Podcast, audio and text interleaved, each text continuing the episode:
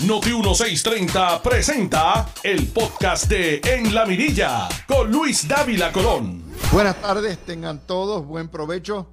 Son las 12 y 6 de la tarde y le vamos a dar, la prensa nos repite el menú, menú nuestro de esta semana, que es como cuando uno come pavo, pavo el jueves, pavo el viernes, pavo el sábado, pavo el domingo, pavo la semana entrante, pues esta vez es la corrupción municipal.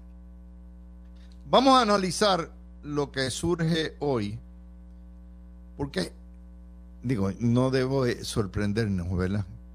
Que la prensa en Puerto Rico esté preocupada por el paradero de los Rolex y qué va a pasar con los Rolex y no en las medidas que tenemos que tomar cautelares para evitar que estos casos de corrupción, de, sobornos de funcionarios públicos ocurran a nivel municipal y a nivel estatal y donde aparezcan.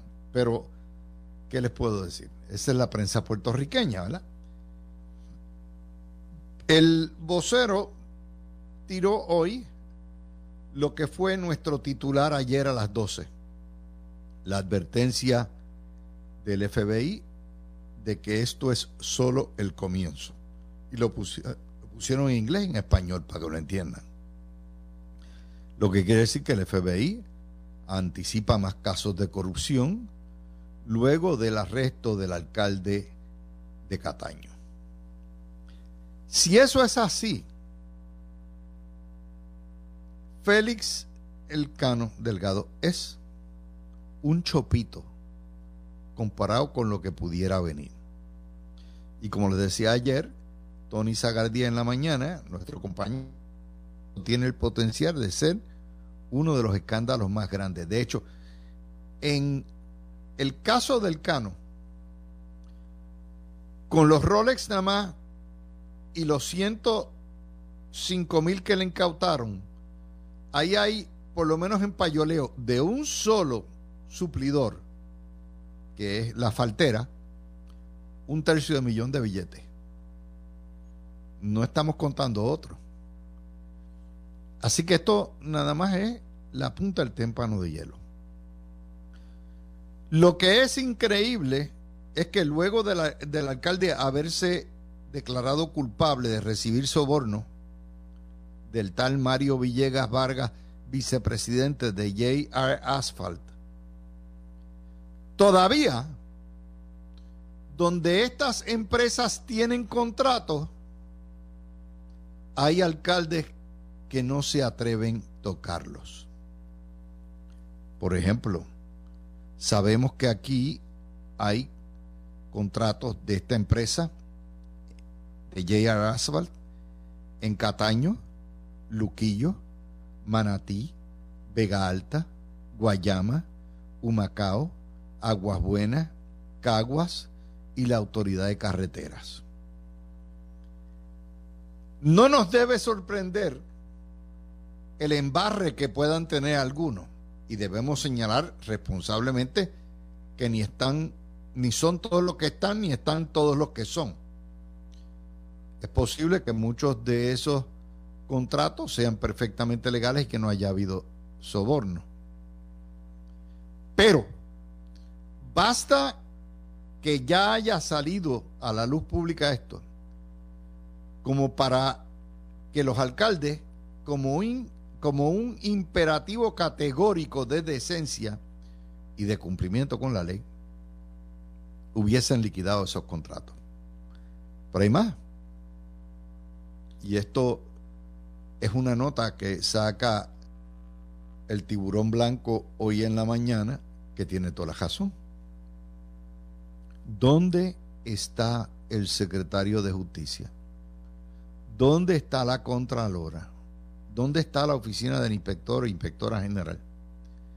Que no han dado las órdenes inmediatas. De hecho, ¿dónde está Fortaleza? Para cancelar inmediatamente todo contrato de acción público, por supuesto, de toda corporación que haya sido mencionada o tocada por este escándalo? Esa es la gran pregunta. Yo puedo entender que Fortaleza no lo haya hecho porque Fortaleza en términos de capacidad o de malicia eh, política tiene cero. Y ellos piensan que esto no los toca, que esto no los va a tocar un alcalde o lo que viene son otros alcaldes y carajo. Pero nuevamente, eh, lo que es la inocencia, inocentes no son. Inocentes me, imagino de, de bregar en el fragor público y saber que este tipo de cosas tarde o temprano afecta a los partidos, aunque sea esté removido 4 o 5 grados de, de separación. Lo cierto es que hay otro contratista que teniendo casi 20 millones en contratos de Cataño, le pagó sobornos semanales de 2 mil dólares en efectivo. Y dice el nuevo día, el vocero hoy y el nuevo día, apuntan a la firma Waste Collection del abogado Santa María. Madre de Dios, líbranos de todo pecado. Oscar Santa María. Y vamos a ir armando el rompecabezas porque no surge que ni Waste ni Oscar Santa María hayan sido procesados. Vamos a ver lo que significa dos mil dólares por semana. Eso es un saco de billetes. Eso es casi ocho mil dólares. Póngale nueve mil pesos por mes. Multiplique eso y son más de 100 mil por año. Y aparte de lo que había dado en la asfaltera. De manera que estamos hablando de palabras mayores. Palabras mayores. Y lo importante aquí es que el Cano ya es una figura menor en el, la tabla de, vamos a hablar de tarjetas potenciales que pueda tener el FBI, que pueda tener Fiscalía Federal. Y que ciertamente nos están diciendo que Oscar Santa María está cooperando. Oscar Santa María comenzó como abogado en la Cámara de Representantes, se convirtió posteriormente, compró dos camioncitos y empezó a crecer con la cuestión del recogido de basura. Es donante del PNP, tiene nexos con la vieja Cámara del PNP y si está cooperando y lo han protegido poniéndolo como la compañía C o A, perdón. Eso quiere decir que probablemente es el canario. Y siendo el canario, los canarios nunca cantan para abajo, cantan para arriba. Máxime si el canario se permite que ande por la libre sociedad. Santa María fue abogado del PNP en uno de los casos electorales en el 2008. Y como le digo, esto parece apuntar más allá.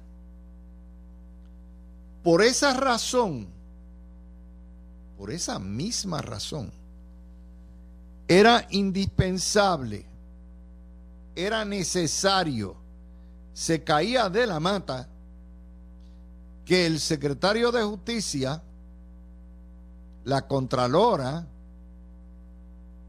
el inspector general, quien fuera, y la Fortaleza, ordenaran inmediatamente la cancelación no solamente de los contratos de JR Asphalt, sino también los contratos de la firma que recoge la basura, el Waste Collection.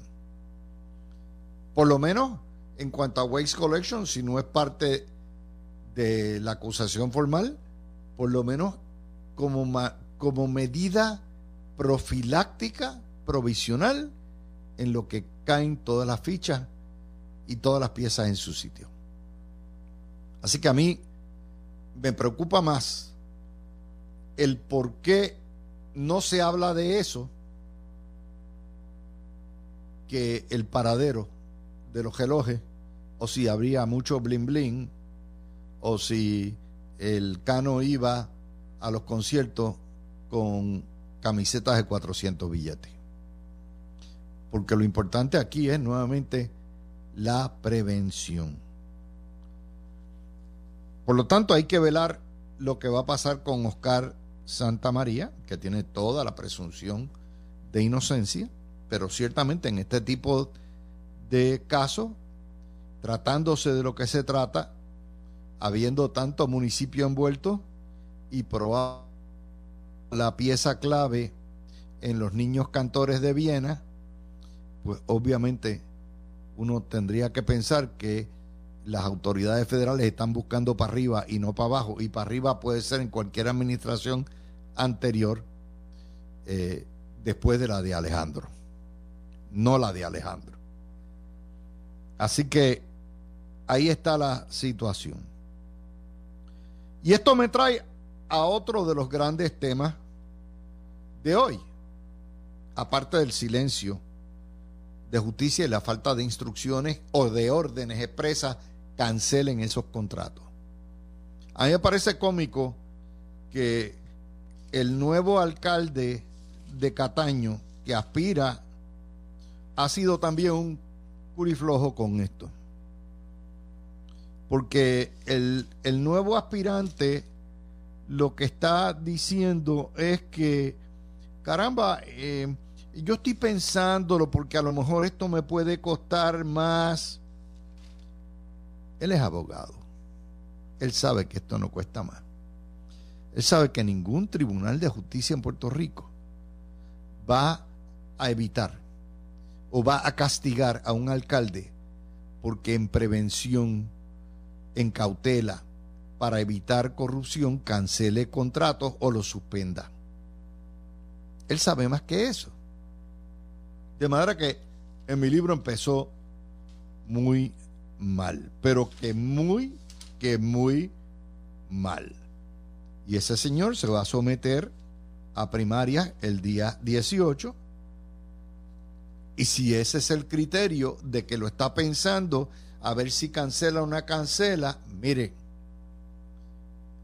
como dicen, por los chavos baila el mono. Y a rey quitado, rey puesto usted cancela hoy el contrato de la basura en Cataño y mañana va a tener tres o cuatro postores. Usted cancela el contrato de meter asfalto de la esta firma asfaltera y mañana va a tener tres o cuatro compañías que van a licitar. Ese cuento yo no me lo cuento. Yo, yo, no, no, conmigo no va. Pero yo les tengo que decir estas cosas porque, ¿verdad?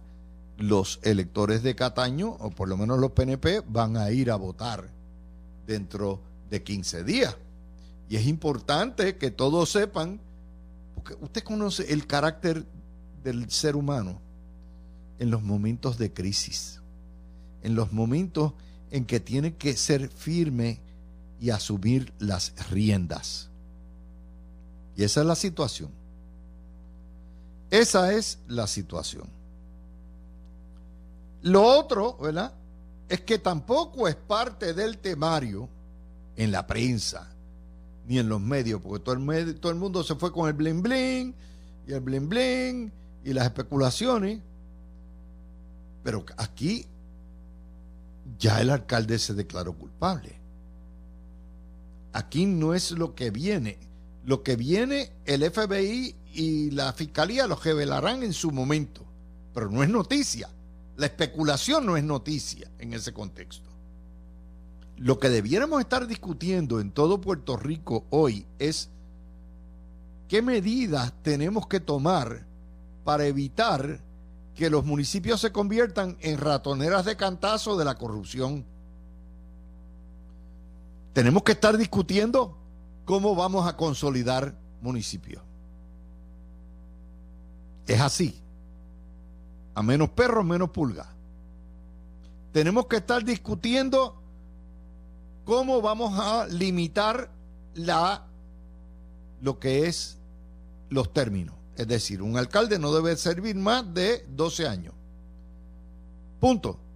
Dos reelecciones. No más de 12 años. Tercero, ¿qué tipo de cortapisas le vamos a meter a los municipios y mediante enmiendas de la ley municipal para evitar que se repartan con la cuchara grande? Tenemos que hablar de cómo uniformar los salarios de los alcaldes. Y finalmente, tenemos que hablar de cómo evitar el relajo de las subastas que las extienden. Toda subasta, todo contrato municipal debe ir a subasta. Y segundo, todo con todo contrato debe expirar al año o a los dos años y volver a subasta.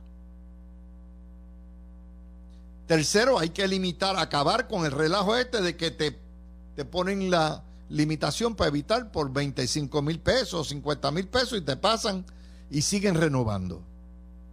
Esas son las cosas que debiéramos estar discutiendo y yo hubiera esperado que los líderes del Partido Popular que dirigen Cámara y Senado estén hablando de esto, de estas cuatro o cinco.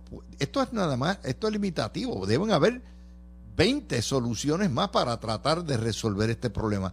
Pero si no empezamos a recortar municipios y hacer condados o provincias, como usted le quiera llamar, a la, a la fusión de entes municipales que no tienen ninguna razón. Mire, Cataño no tiene razón de ser. Cataño era parte de Bayamón y se lo deben devolver a Bayamón o se lo deben de entregar a, a Guainabo. No hay ninguna razón para que Cataño exista como municipio. No hay ninguna razón para que Hormiguero exista como municipio. No hay razón para que Dorado exista como municipio. Teniendo a Tuabaja al lado, a Vega Alta al otro lado, ¿qué es esto? Pero ahí estamos. Y esas son las cosas que no se discuten en este país. Y por eso es que nos pasa lo que nos pasa.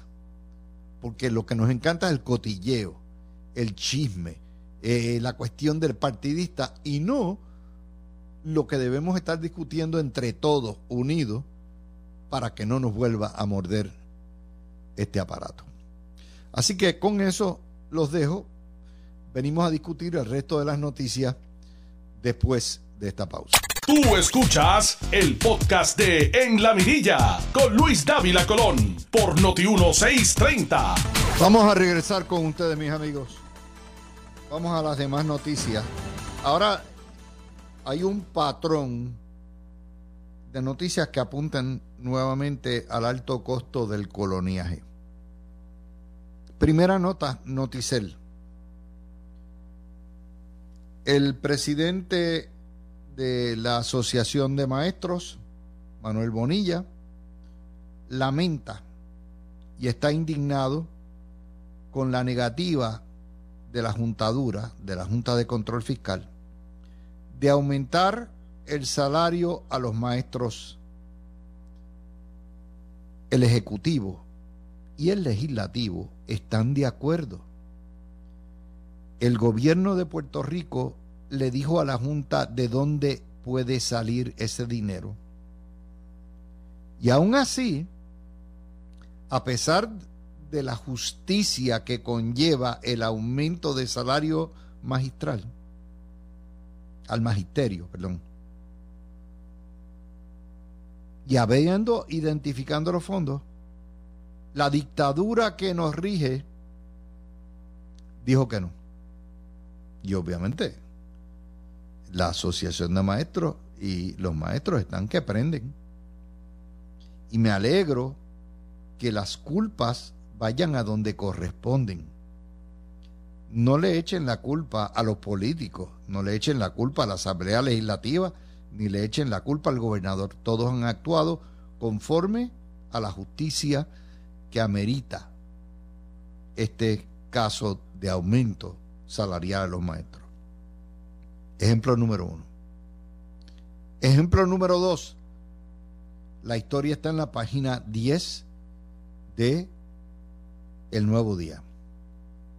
Anoche, la Cámara Federal, al autorizar o votar para extender el, lo que se llama el presupuesto hasta el 18 de febrero y extender el margen prestatario, cuestión de que no haya que cejar el gobierno federal, excluyó la aportación de Medicaid en términos de equidad a Puerto Rico. Esa marometa le cuesta a Puerto Rico 100 millones de dólares. Sin embargo, hay una contradicción. Está atendida en cierto sentido en el proyecto de reconciliación presupuestaria que ya la Cámara aprobó, pero que está pendiente, lo que se llama el Build Back Better, del Senado. Y son los republicanos de la Cámara los que no quieren para nada que se le dé trato igual en Medicaid a los ciudadanos americanos de Puerto Rico. Y por esa razón lo tumbaron. El costo del coloniaje. ¡Qué bueno es Ahí está. Y el otro, lo de los maestros, que la juntadura que no pudiera existir en un estado determina que no va. ¡Qué bueno, Elena! Mientras tanto, hoy hay otra noticia relacionada con el estatus. Y es esta nueva eh, vertiente de propaganda de empujarnos por ojo, nariz y boca a la independencia a través de las artes también.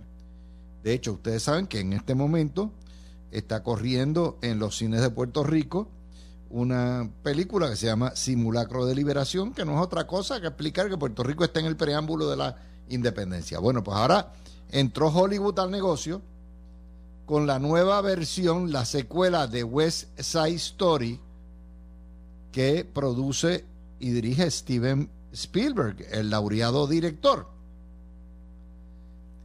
Pero ahí se colaron diásporos, actores y bailarines que dirigen obviamente la obra y le dicen, mira Spielberg, eso, esa visión que tú tienes puertorriqueño, que eso, no, no, eso está mal, eso, llevamos, métenos aquí la politiquita.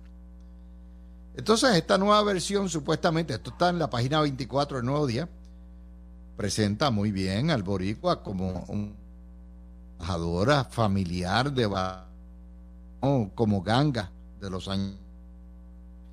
Pero subliminales a favor. Por ejemplo,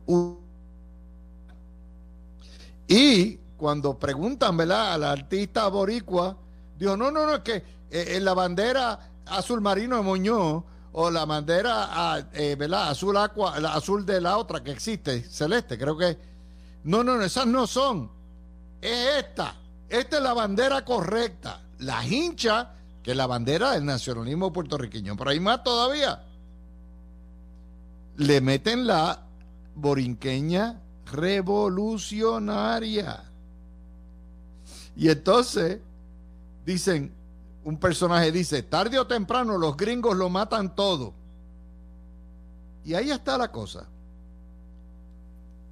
Esto nuevamente es llevar el wokismo de los diásporos, lo que se llama el Critical Race Theory, al colmo. Porque puertorriqueños no quieren la independencia.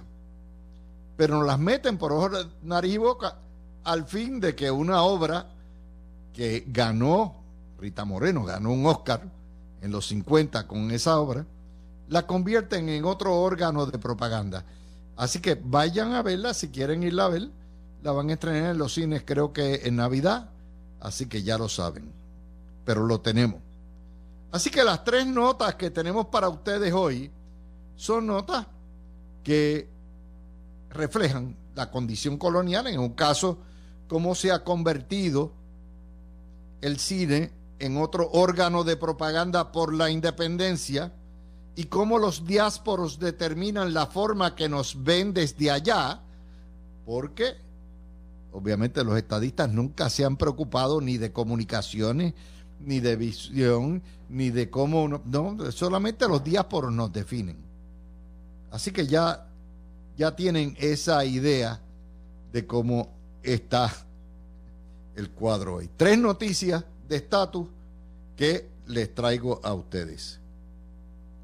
Vamos ahora a lo que son las noticias de la semana, que a mí me gusta los viernes eh, traerles a ustedes resumen, porque precisamente esta semana eh, se divide en dos temas grandes las noticias de la corrupción, que se llevaron todos los titulares, por supuesto siendo un alcalde PNP y la prensa como es, las noticias de estatus y otras noticias que apuntan a la recuperación económica de Puerto Rico rápidamente.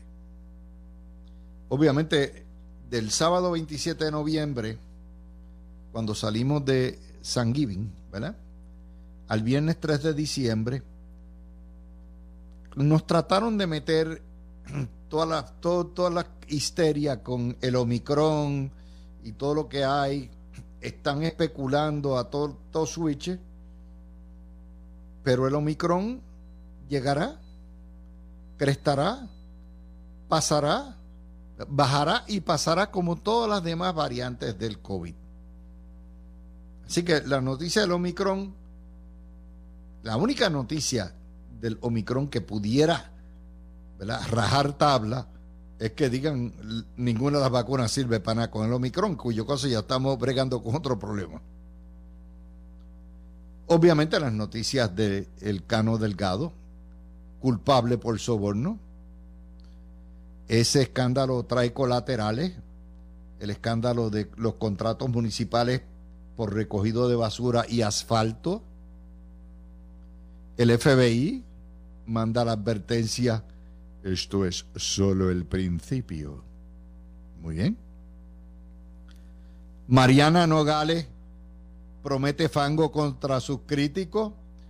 La comisión de ética le dice, no, no, no, te vamos a seguir dando el pan pan ese de dos mil pesitos, pero nadie, nadie cuestiona. ¿Recuerdan la deuda en Hacienda? Y nadie suma la totalidad del valor de las propiedades. Porque aquí hay una doble vara. La Contralora denunció los despilfarros en municipio. Y hasta cayeron hasta las bolitas de Navidad en la redada y a las obras faraónicas también. Y los municipios se convierten en noticias como madrigueras oscuras, poco fiscalizadas, que se prestan para la corrupción, aunque la mayoría de los alcaldes son gente honesta. Esa es la noticia de la semana. Tenemos las noticias políticas. Taxito Hernández no permitió una sesión extraordinaria y bloqueó y dijo, esto yo soy aquí el dictador de Puerto Rico y se acabó. El Congreso nos excluyó de la partida de Medicare en, lo que se llama esta legislación puente hasta el 18 de febrero. Sacamos aquí la historia de cómo China seduce con billetes las repúblicas asociadas de Estados Unidos y se va quedando poco a poco con el Pacífico. Sacamos la nota del orgasmo soberanista porque Barbados dompió a la reina Isabel como jefa de Estado Barbados es independiente desde el año 66, pero ya eso es otro cuarto de hora. Y hemos sacado otra nota que nadie le va a sacar, que son la ola de películas que empujan la visión independentista sobre Puerto Rico, incluyendo West Side Story. También otras noticias que surgieron esta semana. La policía con 7.000 vacantes y el 15% de sus efectivos sentado en un escritorio. Lo que no dice la historia es que la Junta, nuevamente estatus, tiene trancado no solamente la Academia de la Policía, sino también el reclutamiento de más policías. Y en una época llegamos a tener cerca de 19 mil policías en Puerto Rico, hoy apenas estamos operando con 10 mil. Sin embargo, la población no ha caído por mitad, lo que ha caído la población es un 15%, pero ahí estamos. Mejora el servicio de Luma. Lo pusieron bien chiquitito en el vocero ayer. O en el nuevo día fue. Primera hora, primera hora fue que saco. Si mejora el servicio de Luma, ni aparece por los centros espiritistas. Entraron esta semana, si usted contabiliza lo que nos dio la prensa, vienen 2.500 2.500 millones para reparar carretera, 3.000 millones para empezar, ahora el año que viene y el otro, para la reestructuración, restauración de la red eléctrica, sin contar los 5.000 millones de vivienda y sin contar lo de salud, asumiendo que la ley de Build Back Better sea, digo, el proyecto sea aprobado eh, como un proyecto de ley por el Senado. Cae el desempleo a su cifra más baja en la pandemia. También surgió el cierre del plan de ajuste fiscal, que está ya en manos de la juez Swain, y el hecho de que Aníbal Acevedo Vilá, la marometa para ayudar a sus amigos en Costa Serena, nos ha costado 75 millones de dólares que probablemente vamos a tener que sacar porque obviamente no puede haber expropiación sin justa compensación y el que haya caído en la quiebra esa creencia y se disuelva en la quiebra sería una expropiación sin justa compensación. También otra buena noticia, un bajón de 60% en las exenciones para no pagar bonos de Navidad.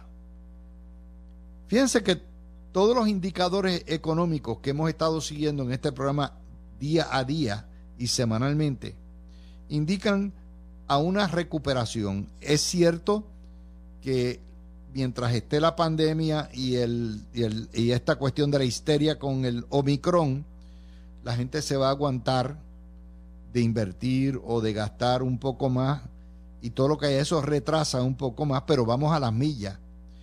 Y no necesariamente porque Pierluisi sea un genio gobernando, sino porque hay billones y billones y billones y billones federales corriendo en la economía.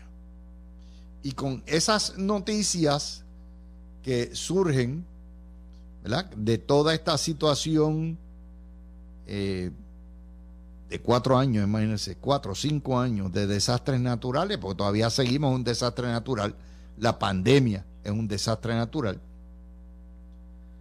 todavía la economía está mejorando. Les digo esta cosa porque la prensa no va a juntar todas estas noticias ni lo va a decir porque la prensa entiende como órgano de propaganda que es del separatismo en Puerto Rico, poner la Junta y decirle que las cosas están mejorando con un gobierno PNP, pues sería abrirle los ojos a ustedes. Pero aparte de eso, aparte de eso, tenemos que empatar. Como haya gobierno PNP que levante, empiezan los casos federales. Es como relojito suizo. Claro, este caso a nivel municipal el impacto que va a tener por lo menos sobre la gobernación de, de Pierluisi, es mínimo, salvo que salgan cosas con los canarios y entonces, pero mientras tanto, esa es la situación. Tú escuchaste el podcast de En la Mirilla con Luis Dávila Colón en Noti 1630.